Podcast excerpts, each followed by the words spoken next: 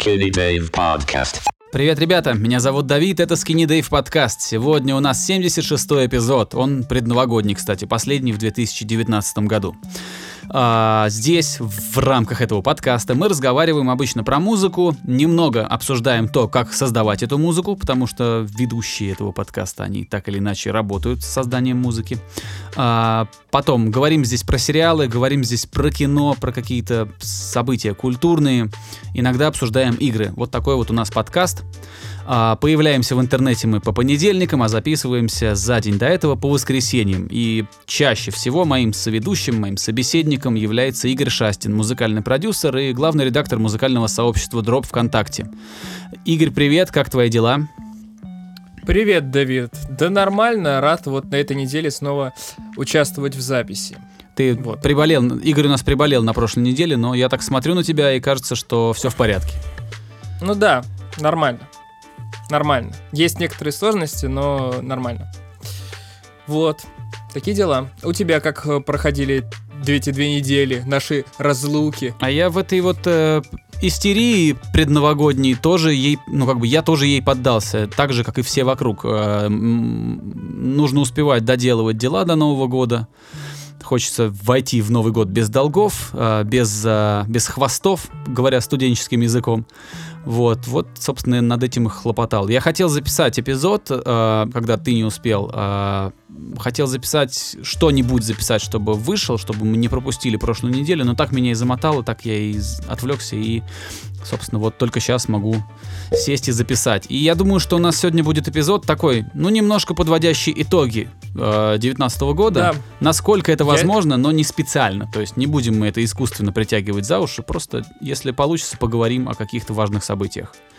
Да, я думаю, на самом деле оно даже, не знаю, из логики года так получается. К тому же еще это тот редкий шанс, когда мы можем поговорить об итогах не только года, но и десятилетия. Ух, такой замах, а, да? Мы... Ну да, мне кажется, понимаешь, э, э, когда на такой пласт времени мы смотрим, мы можем подмечать вещи немного другие. А на мой взгляд, все-таки, ну, были важные изменения за последние 10 лет, которые повлияли на нашу жизнь. Поэтому, ну, я думаю, мы об этом упомянем. Ну да. Упомянем. Да. Так, ну вот, с чего, с чего, чего начнем? Начать? Слушай, давай да, я начну вообще с другого немножко. Абс- а, я просто, чтобы так столкнуть эту тележку э, с, с места. Э, два сериала посмотрел. Мини, вернее, один из них мини-сериал, а другой, э, который продлен уже на второй сезон. Надеюсь, этот второй сезон выйдет. Э, посмотрел, значит, э, самый громкий голос. На, мне кажется, на русском это так звучит. The Loudest Voice. Это мини-сериал с Расселом Кроу, который рассказывает о том, как появился канал Fox на ну, в США. Кабельный канал такой есть, который, ну, э, проще будет... Если одним словом, то это канал э, республиканский, скажем так. Если многие новостные каналы и вообще каналы в США так или иначе демократические, то этот канал задумывался как республиканский, консервативный такой. Вот, э, посмотрел вот это шоу и посмотрел «Ведьмака». Сегодня вот как раз я досмотрел э, заключительную серию. И я прям коротко тебе расскажу про... И про самый громкий голос, и про Ведьмака. Значит, э, самый громкий голос, повторюсь, не, со, не знаю, как он точно переведен на русский, может там в, в переводчики нафантазировали что-то еще, но я думаю, смысл вы понимаете. The Loudest Voice. Вот. Значит, э, Рассел Кроу блестящий актер, а, его давно нигде не было видно, и вот он появился, и вообще совершенно неожиданно для себя, вернее, неожиданно для меня, наверное, а, в таком образе он... У него был тяжелый, сложный пластический грим, он играл там пожилого человека с лишним весом, вот, и все это получилось очень здорово, он прям вот очень классно вжился и сыграл абсолютно жуткого человека. Прям вот этот персонаж прям жуткий-жуткий. Вот, я даже думаю, что э, ему нужно что-то за это, ну, ему должны что-то вручить за эту роль, потому что очень уж хорошо он справился. А, он сыграл там генерального директора канала Fox, который его запускал, и до того, как этот канал вообще появился, ну, грубо говоря, э, эта идея существовала у него в голове, но предпосылок не было. То есть он сам решил, что они будут рассказывать, как они будут рассказывать, в каком ключе все это будет подаваться и для кого это все будет сделано. Это плод э, воображения одного человека. А, имя его, по-моему, Роджер Эйлс, но я, э, честно, я как-то не особенно запоминал имена в этом сериале. Вот. Э, и этот документальный, э, не, не документальный, а основанный на реальных событиях, э, на журналистских расследованиях и на книге какого-то американского, значит, журналиста. А, вот такой вот сериал. И ну, там много интересного, там показано, как делается пропаганда, как она работает, какая мотивация у людей, создающих пропаганду. И единственный, наверное, минус этого сериала а, для меня это то, что это сложно объяснить, я, но я постараюсь, что они создали, ну, шоураннеры сделали сериал, а, который так жестко, однобоко и совершенно однозначно негативно показывает пропагандистов, что этот сериал сам выглядит как пропаганда, просто с другого, ну, с другой, э, с другой стороны спектра. То есть э, нету полутонов, нету э, каких-то, скажем так, градиентов. Это ты, ты когда смотришь на главного героя, ты понимаешь, что это однозначно и бесповоротно плохой человек. Вот. И в этом плане, грубо говоря, шоураннеры за что боролись, на то и напоролись. Но в целом, конечно, классный сериал, мне понравился. И единственная причина, по которой Рассел Кроу могут не дать какую-нибудь премию за, за, этот, за этого персонажа, просто из-за того, что сам персонаж был просто чудовищем. И человек, собственно, которого играл Рассел Кроу, он, судя по сериалу, был прям чудовищем. Вот, классный, а, можно сказать, что это политический триллер, а, наверное, или просто триллер. Я не знаю, как это назвать, но слово триллер там должно быть, потому что местами становится прям аж в дрожь бросает. Вот такие вот дела. Если кому-то нравятся какие-то основанные на реальных событиях вещи, то рекомендую посмотреть. Э, актерская игра блестящая, нигде не промахнулись с, каст с кастом, все хорошо играют. Э вот. Ну еще плюс, конечно, там такой задел на то, что э, сам этот персонаж главный, которого сыграл Рассел Кроу, он еще помогал нынешнему президенту США, тоже республиканцу, помогал ему взойти на престол, скажем так. Вот, и это тоже такой камушек в огород Дональда Трампа перед следующими выборами и так далее. В общем, как-то так, вот. Ты знаешь, по-моему, это самый длинный монолог за всю нашу историю здесь. Да? ну, долго получилось. Но на самом деле, не, ну, если ты рассказываешь, а мне добавить нечего, почему бы нет?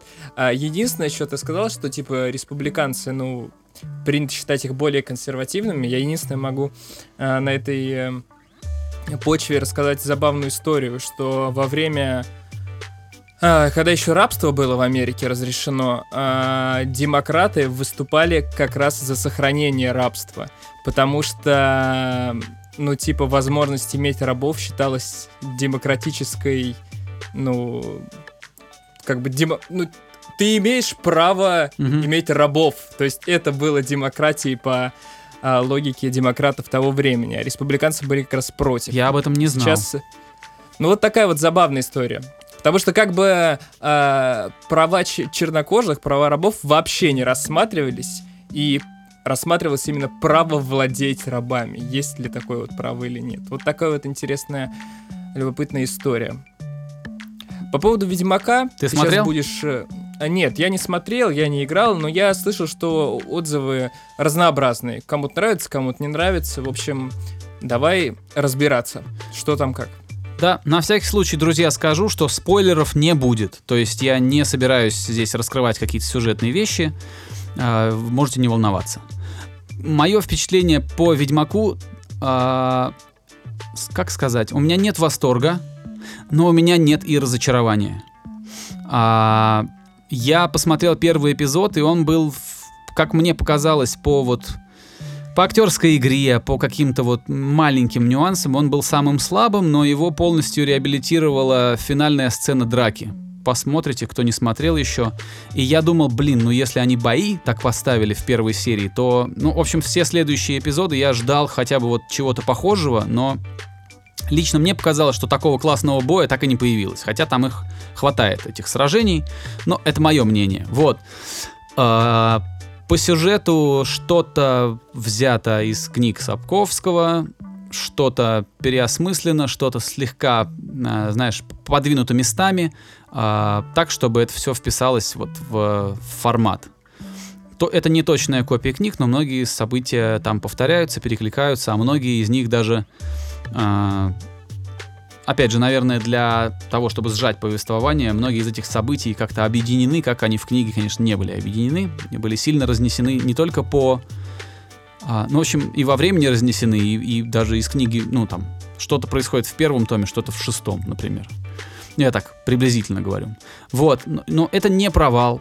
А, мне бы хотелось, чтобы вышел следующий сезон, а, видно, что денег у создателей этого шоу было гораздо меньше, чем у создателей Игры престолов. Предъявлять требования к Ведьмаку а, такие же, как к сериалу, который, по-моему, самый дорогой сериал в истории сериального производства, ну, это не очень справедливо.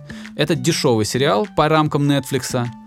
Многие вещи там, видно, не очень дорого сделаны, но, не знаю, я не разочарован. Нет, у меня нет такого.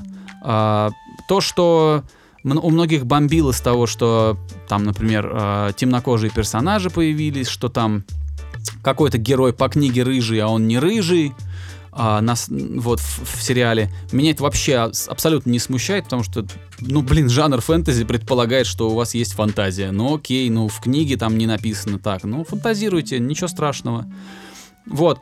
А, короче, для меня это не провал. Я не такой ревностный охранитель а, там, наследия Анджея Сапковского. А, я думаю, и он сам ну, не слишком сильно у него бомбит из-за того, что что-то там переиначили. Главное, чтобы его не обидели деньгами, там хорошо с ним рассчитались по всем фронтам, и чтобы...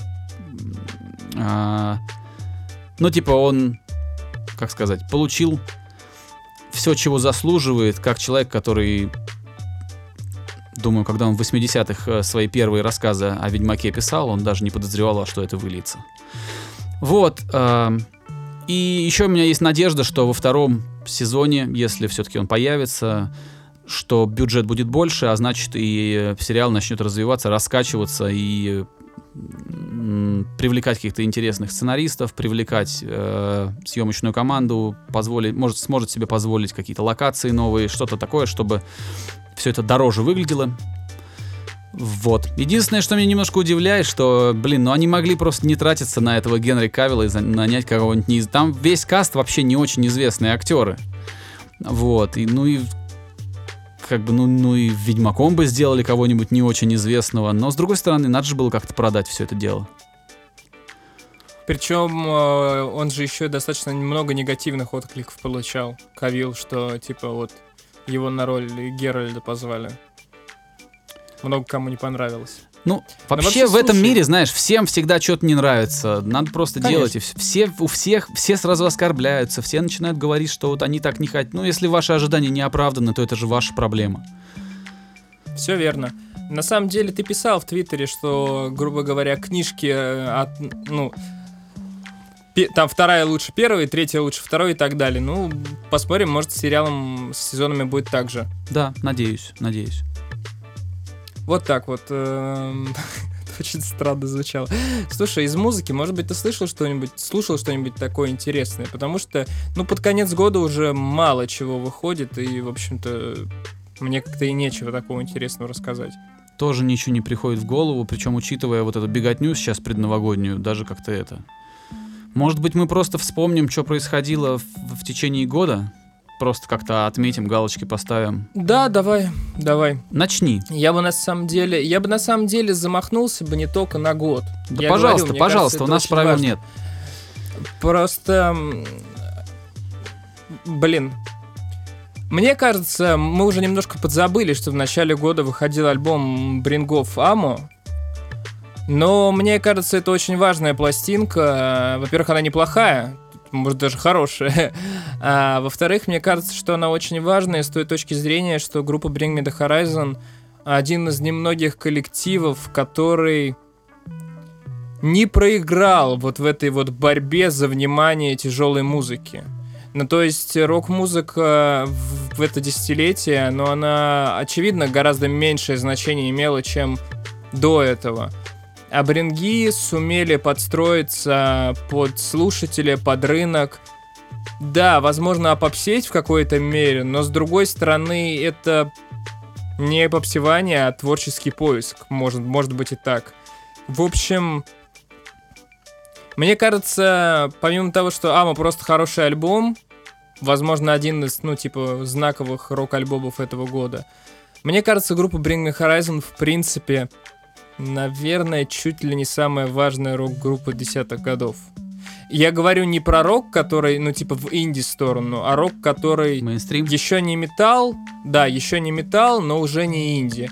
Потому что группы там, ну, не знаю, типа My Chemical Romance, там Fallout Boy, вся вот эта вот эмо-движуха нулевых, она уже, конечно, никакое значение не имела вот в 2010-х годах. И, по сути, все эти группы, они повымирали в некотором роде, вот в значении в том, в котором они были. А Bring Me The Horizon сумели занять их место и э, в целом сделали это достаточно, ну, не знаю, качественно, наверное, и честно. Вот мне хотелось бы сказать сначала о группе Bring Me The Horizon. Я с тобой согласен по многим пунктам. Единственное, что я скажу, что это точно не попытка группы удержаться, да, не стать сбитыми летчиками. Мне кажется, просто они делали, как делается, и все. Мне кажется, это абсолютно такой эволюционный рост, никакая никакие не переломы, никакая погоня за хайпом. Это просто группа, которая развивается. Просто им а, так повезло, что как бы их интересы подтолкнули их куда-то в сторону мейнстримного звучания, но при этом какого-то достаточно экспериментального по сравнению с другими мейнстримовыми рок-группами, потому что, говоря о мейнстриме, мы все-таки предполагаем какие-то такие, такой стадионный поп с гитарами. Типа ну, каких-нибудь, да. я не знаю, Imagine Dragons, да, что-то, что не стыдно и на Олимпиаде там показать где-нибудь там, да, на каком-нибудь э, и саундтреком куда-то взять. А бринги, они все-таки вот остались такой э, остались провокаторами в каком-то смысле, но провоцировать, но, но поменяли место, поменяли вот э, среду, в которой они пытаются навести шороха. Если раньше они делали это в андеграунде, то теперь они как, каким-то образом разрушают поп-индустрию изнутри. Да. И мне кажется, самое важное, что это произошло как-то естественно. Конечно. Ты правильно конечно. сказал, что они не, не было цели. Мне тоже кажется, что не было цели. Я говорю, что встроиться там в индустрию, я не имею в виду, что это была цель. Я имею в виду, что так оно по факту получилось. И это очень здорово. Вот. И э, мы говорили, а, ну, может быть, ты что-то хочешь теперь сказать? Мы можем с тобой, знаешь, такой кроссовер устроить. Я могу про группу сказать, которая мне в этом Давай. году не то чтобы понравилась, но которую нужно отметить и а, ну, в общем, нужно. А, мне кажется, что в этом году ярко о себе заявила группа Fever 333. Она задумывалась раньше, то есть она еще в 2018 году появились какие-то первые, а, ну, какие-то, начали работать над созданием этого коллектива. Там продюсер Джон Фелдман и музыканты. Вот, но, собственно, вот расцвела, расцвела она в в 2019 году и стала заметной. До такой степени заметной, что даже вот в эфире в ночном, э, в вечернем прайме Первого канала появилась. Хотя, наверное, это не прайм, но ну, ладно. Вечер на Первом канале, э, ну, я не знаю, что еще в России может э, отобразить, да, стать индикатором популярности. Если ты оказался ну, да. на федеральном канале, да, который вещает на всю страну, если тебя туда позвали выступить, то, наверное, это о чем-то говорит. Вот группа Fever 333 сделала это за год, по сути. А, при этом, а, мне кажется, ну, я для, от себя скажу, и я абсолютно не объективен. Эта группа мне уже надоела, потому что весь год э, Батлер просто орет, орет, орет, да, на разные лады, но примерно об одном и том же. И мне теперь любопытно, сколько еще они будут орать, и перестанут ли они это делать, и попробуют ли они что-то еще делать. Понятно, что группа, она о себе так заявила, и ей надо как-то держать марку, но я не думаю, что у меня будет такое же пристальное внимание к этой команде в следующем году. Тем не менее, они жахнули на всю планету, и это сложно сделать, учитывая, учитывая форму, в которой они работают. Вот. Это действительно, Я попробуй, тобой... попробуй вот так, э, заинтересуй людей, если ты просто орешь, да, если у тебя экспериментальный звук, а он экспериментальный. Вот. Так что вот такие э, соображения. Я с тобой совершенно согласен абсолютно по всем пунктам. Э, мне кажется, успех группы Fever даже немного феноменальным скорее. Потому что если группа Let Live и там The Chariot, да, они были новаторскими в определенном роде, то группа Fever, которая из осколков этих групп, и еще третьего коллектива, который я не помню, э, она выглядит совершенно э, ну, конъюнктурной в определенном роде. То есть у меня складывается впечатление, что они знают, что они должны играть. Они знают, про что хорошо бы можно было спеть, учитывая то, что мы, в принципе-то, ребята протестные. Мы, у нас такой имидж. И мне в целом кажется, что группа Fever 333 это такая огромная победа их пиара, их менеджмента и вот всех людей, которые завязаны с распространением музыки, они, без, они непосредственно музыкантов. Никакого дизреспекта, вообще никакого, но это, блин, э, Rage Against the Machine просто для под новое поколение. Это Rage Against the Machine для тех, кто еще не родился, когда Rage Against the Machine были популярными. Вот да, мне так кажется. Это, это абсолютно вот то же самое, а учитывая то, что участвуют-то люди в этом всем, которые креативные, группа Fever 333 кажется вот очень продюсерским проектом. Несмотря на то, что там есть неплохие песни, хоть и все одинаковые. Плюс ко всему, учитывая то, что у Джейсона Батлера еще есть Pressure Cracks проект, ты как бы понимаешь, когда чувак занимается сразу двумя проектами, у тебя складывается впечатление, что, ну, наверное, это не столь значимо, если вот он уделяет сразу время многим вещам. И это, опять же, складывается на восприятии коллектива Fever. Вот какое-то такое мое мнение относительно этой группы. Кстати, по поводу, а, вот если уж ты говоришь про итоги десятилетия.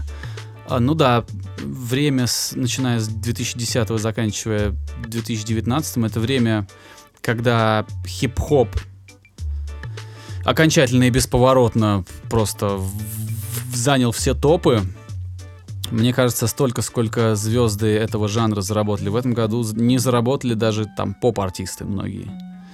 Вот. А, еще это ну, особенно хорошо это в России заметно тоже. Это, я не знаю, мне кажется, для России это вообще десятилетие батл рэпа. А, как, когда он, а, как сказать, он начался-то он гораздо раньше, это понятно, но мне почему-то кажется, что никогда больше батл рэп в России не будет так, таким важным, как он был вот в эти 10 лет.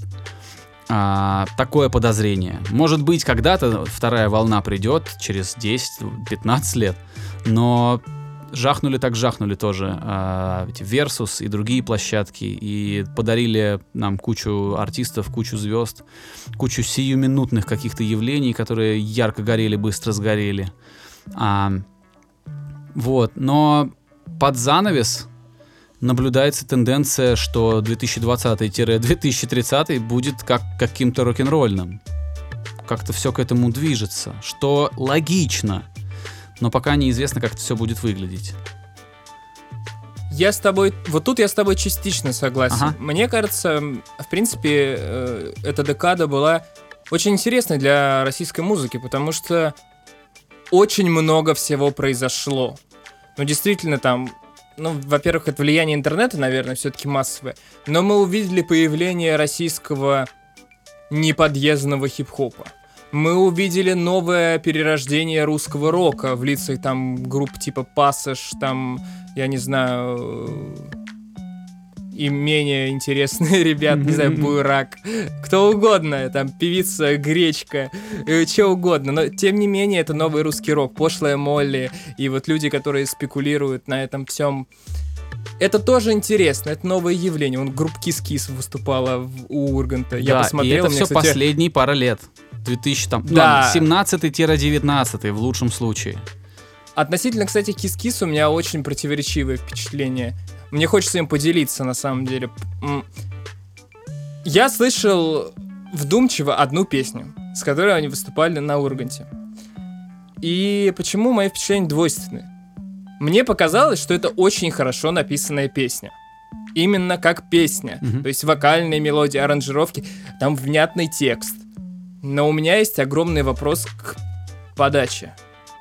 Потому что это подано так, как будто 20 лет музыки не было вовсе. То есть я могу представить, как э, вот то же самое сыграли бы 20 лет назад та же самая группа Kiss. Вот абсолютно то же самое. Это подача меня больше всего выбесила подача. Я знаю, что ты любишь обсирать, ой, простите, ругать э, русские коллективы и русских вокалисток за то, что они там кабацкая вибрат, как ты называешь это, устраивают. Но и вот этот вот надрывный рок-вокал, э, непонятно зачем, мне кажется странным. Поэтому группа Kiss странно, странно. Очень хорошо написанная, талантливая песня, но при этом вокал э, перформанс, короче, э, такой, будто предыдущих 20 лет просто не было. И это удивительно. Я вот. послушаю. Я слушал тоже немножко совсем. Я не смотрел живое выступление, я смотрел какой-то клип. Долго не выдержал. А, ну, наверное, надо. У меня нет такого там уж прям никакой предвзятости. Посмотрю, послушаю. Я сомневаюсь, что там есть что-то, чему я удивлюсь, но... Э, ну да, ну слушай, это... Понимаешь, в, э, почему мне кажется, то, что типа вот эта вот хип-хоп волна в России была важнее, чем новая рок-волна в России. Новая рок-волна в России, она... Слишком вторична. Заново, а, да, она изобретает то же самое заново. То есть она все, все то же самое, только вот по-новому устроим. Э, с хип-хопом, Максимиронами и фараонами было немного иначе. Они все-таки создавали это ну, в определенной мере с нуля.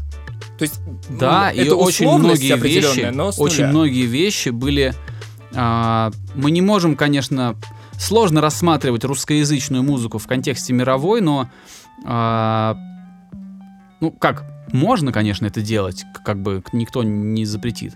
Но, короче, очень многие ребята, которые делали музыку в России или на русском языке, э, они ее делали так, что ее, ну, грубо говоря, там, с вокалом на английском ее не стыдно будет поставить или там, ну, Просто, просто чуваки появились в России и делали это на русском. Но, в принципе, если бы там какой-нибудь скриптонит появился в Лос-Анджелесе, он бы также там всех удивил, я думаю, с таким материалом.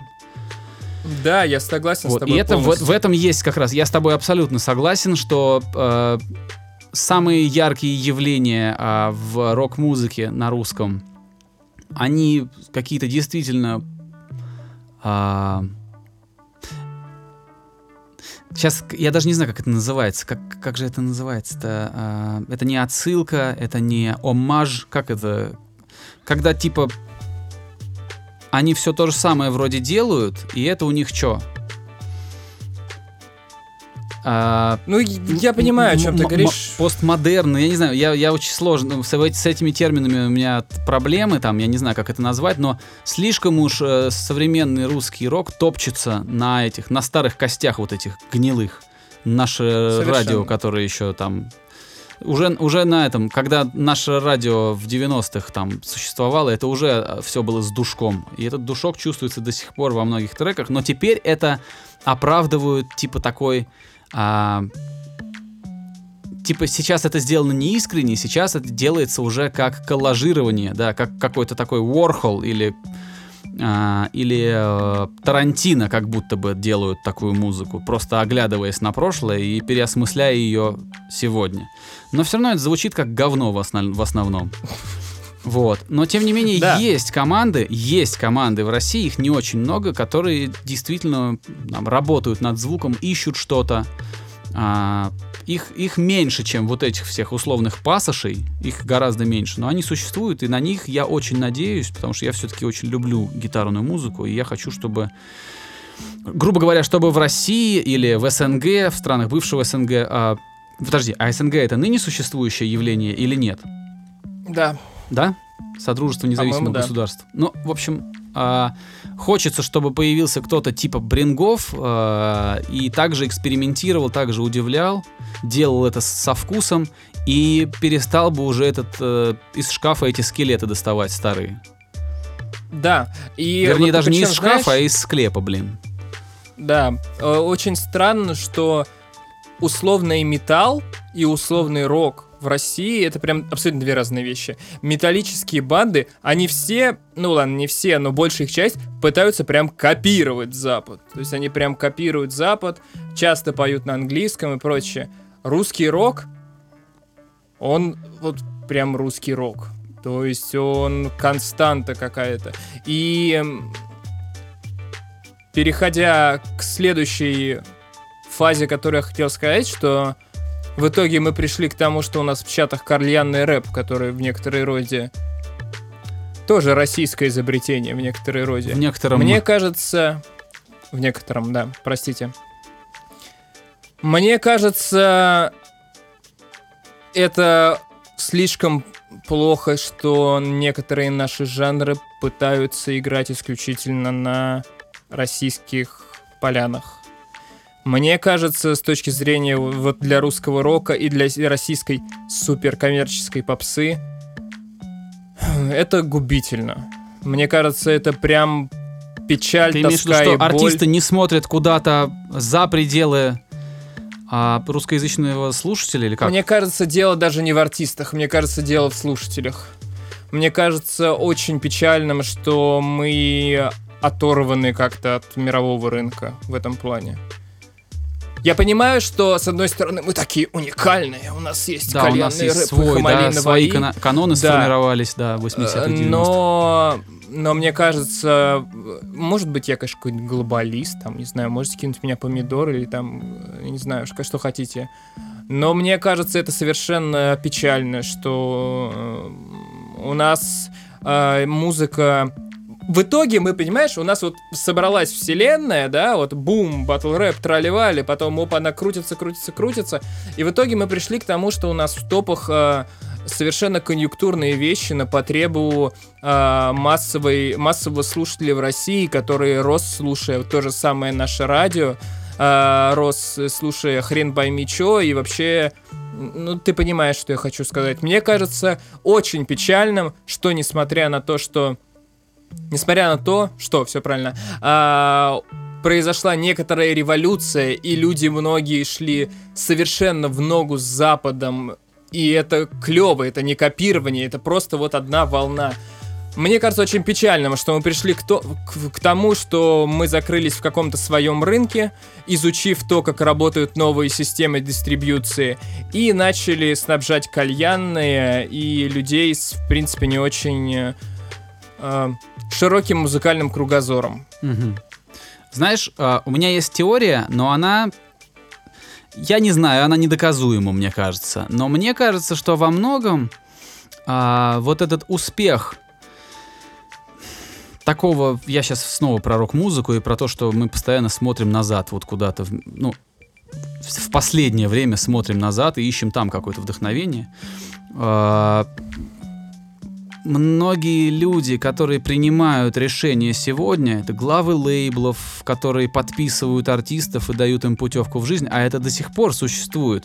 А, ну, то есть подписать артиста и помочь ему с рекламой, дать ему толчок, это очень-очень важный момент, который во многом а, вот этот толчок, он отделяет любителя от человека, который знаменит на всю страну. И люди, которые принимают решения, многие из них ну им сейчас там может быть по 40 лет. Это как раз те, кто в свое время мог кайфовать от этих вот, от, от группы «Пилот», там, да, слушая ее по, на нашем радио. Их вкус сформирован еще тогда, и, но только теперь у них есть э, возможность принимать решения, и они эти решения вот так принимают. Но это теория, это просто одна из возможных причин, а причин их может быть сразу несколько, и они вместе параллельно, ну, существуют эти причины. Mm-hmm. Вот. А, я знаешь, еще я в поддержку твоей теории. Продолжай. Я по поводу вот исполнения, если мы говорим про рок-вокал в России, а, значит, вот возьмем, да, то, как исполнял свои песни Егор Летов. Большая звезда, очень крутой поэт, а, сильная личность, знаковая фигура. Вот. И знаешь, в чем беда вот такой сильной личности? В том, что потом все начинают брать все у нее. Хотя вот мне достаточно одного Летова, одного Башлачева, одной Янки Дягилевой. Больше не надо, ребят, спасибо. Но у нас почему-то все вот э, начали петь разом в 90-х э, так, как, как условный Летов, да. А это не очень хорошо, потому что грубо говоря, Летов круто, последователи Летова это как бы смешно. То же самое, как вот кто кино снимает, я где-то слышал, да, про, про Тарковского говорят, что Тарковский прекрасен, но вот э, его вклад в кинематограф, помимо его картин, да, которые он снимал, еще и в том, что после него сотни режиссеров начали делать 10-минутные куски, где просто герой сидит и курит, глядя в стену. И это нехорошо. Это хорошо получалось у Тарковского. Ну, я, опять же, я просто обобщаю. А все, что потом, это просто вот, ну, какой-то смех и кривляния какие-то. И вот то же самое с этими вокалистами. Да, были интересные, были там которые, люди, которые выворачивали душу, душу наизнанку, делали все это в, в плохом звуке, но там была фигура, там была какая-то мощь за этим, и там была уникальность личности. А если эту если этот рецепт повторить, да, он в чужом исполнении не работает, он выглядит как какой-то смех просто. Вот да, пожалуй, ты прав. А, ты знаешь, мне очень не нравится, что у нас в целом э, ну, с моей некоторой подачи получается какой-то такой минорный э, выпуск, э, но я хочу положительное в этом нести. Э, что сильно повли... изменилось в десятых годах, так это методы дистрибьюции. Это прекрасно. А, да, это прекрасно, и э, мне хочется сказать вот что. Мне кажется, сейчас мы наконец-то можем наступить на твердую землю. Потому что в ближайшее время, скорее всего, кардинально ничего не изменится. И благодаря тому, что мы знаем теперь, как это работает, мы можем с этим, собственно говоря, взаимодействовать. То есть 10 лет назад рынок был не такой, как сейчас. Это факт. И э, тем артистам, которые смогли подстроиться, не смогли подстроиться и прочее, но которым необходимо было вот в этом хаосе справляться, э, им было тяжело, и многих, наверное, это подкосило. Сейчас мы имеем более-менее вменяемую картину. И это очень здорово, потому что, скорее всего, ничего не произойдет. В перспективе Поэтому, это да. обещает нам ну, как, так как мы с тобой топим, да, за артистов, за музыкантов, ну, я, во всяком случае, вот в перспективе, при таком положении вещей, которые ты описал, что все понятно, да, ясно, куда плыть, да, видны буйки, ясно, что делать и как себя вести, и это в перспективе означает, что мы будем получать больше хороших артистов, более интересную музыку и молодых музыкантов, которые уже не будут колебаться, выбирая между офисом и музыкой.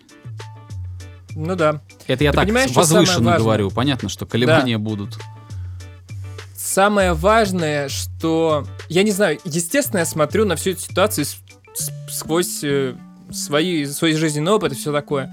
Но мне кажется, сейчас стало совершенно ясно, что для того, чтобы продвигать там свою музыку, да, ты должен делать огромный спектр вещей.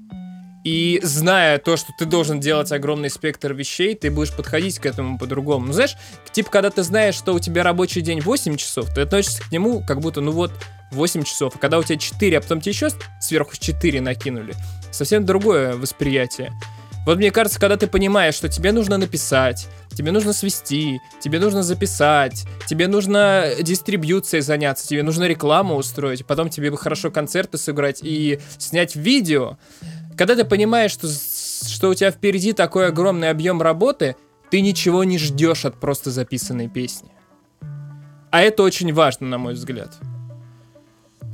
Вот, да, мне кажется... Это, по-моему, надо... лучше точку не придумать. Мне кажется, нам на этом надо остановиться. Ну как, вот что еще? Лучше заключение мы не придумаем. А у нас есть еще точка, прям совсем точка, которую мы должны третий год подряд повторить. А, ну, да, уже третий, да, получается? Да, уже третий. Ну, давай тогда что, давай мы потихонечку будем прощаться, да? Да, прощаемся с вами. Я очень рад, что у нас получилось все это вывести на положительную ноту. Потому что мы должны это делать каждый раз. Нужно не унывать, нужно вывозить все это на положительную ноту.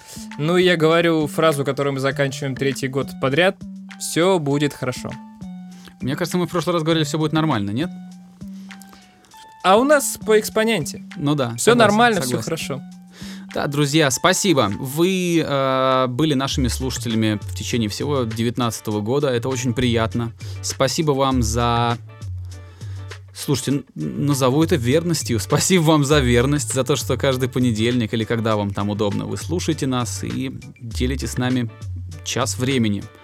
А, все, что случилось, мы уже никак не можем поменять. Э, какие-то вещи были замечательными, какие-то вещи лучше бы не случались в эти там 10 лет или даже в 19 году.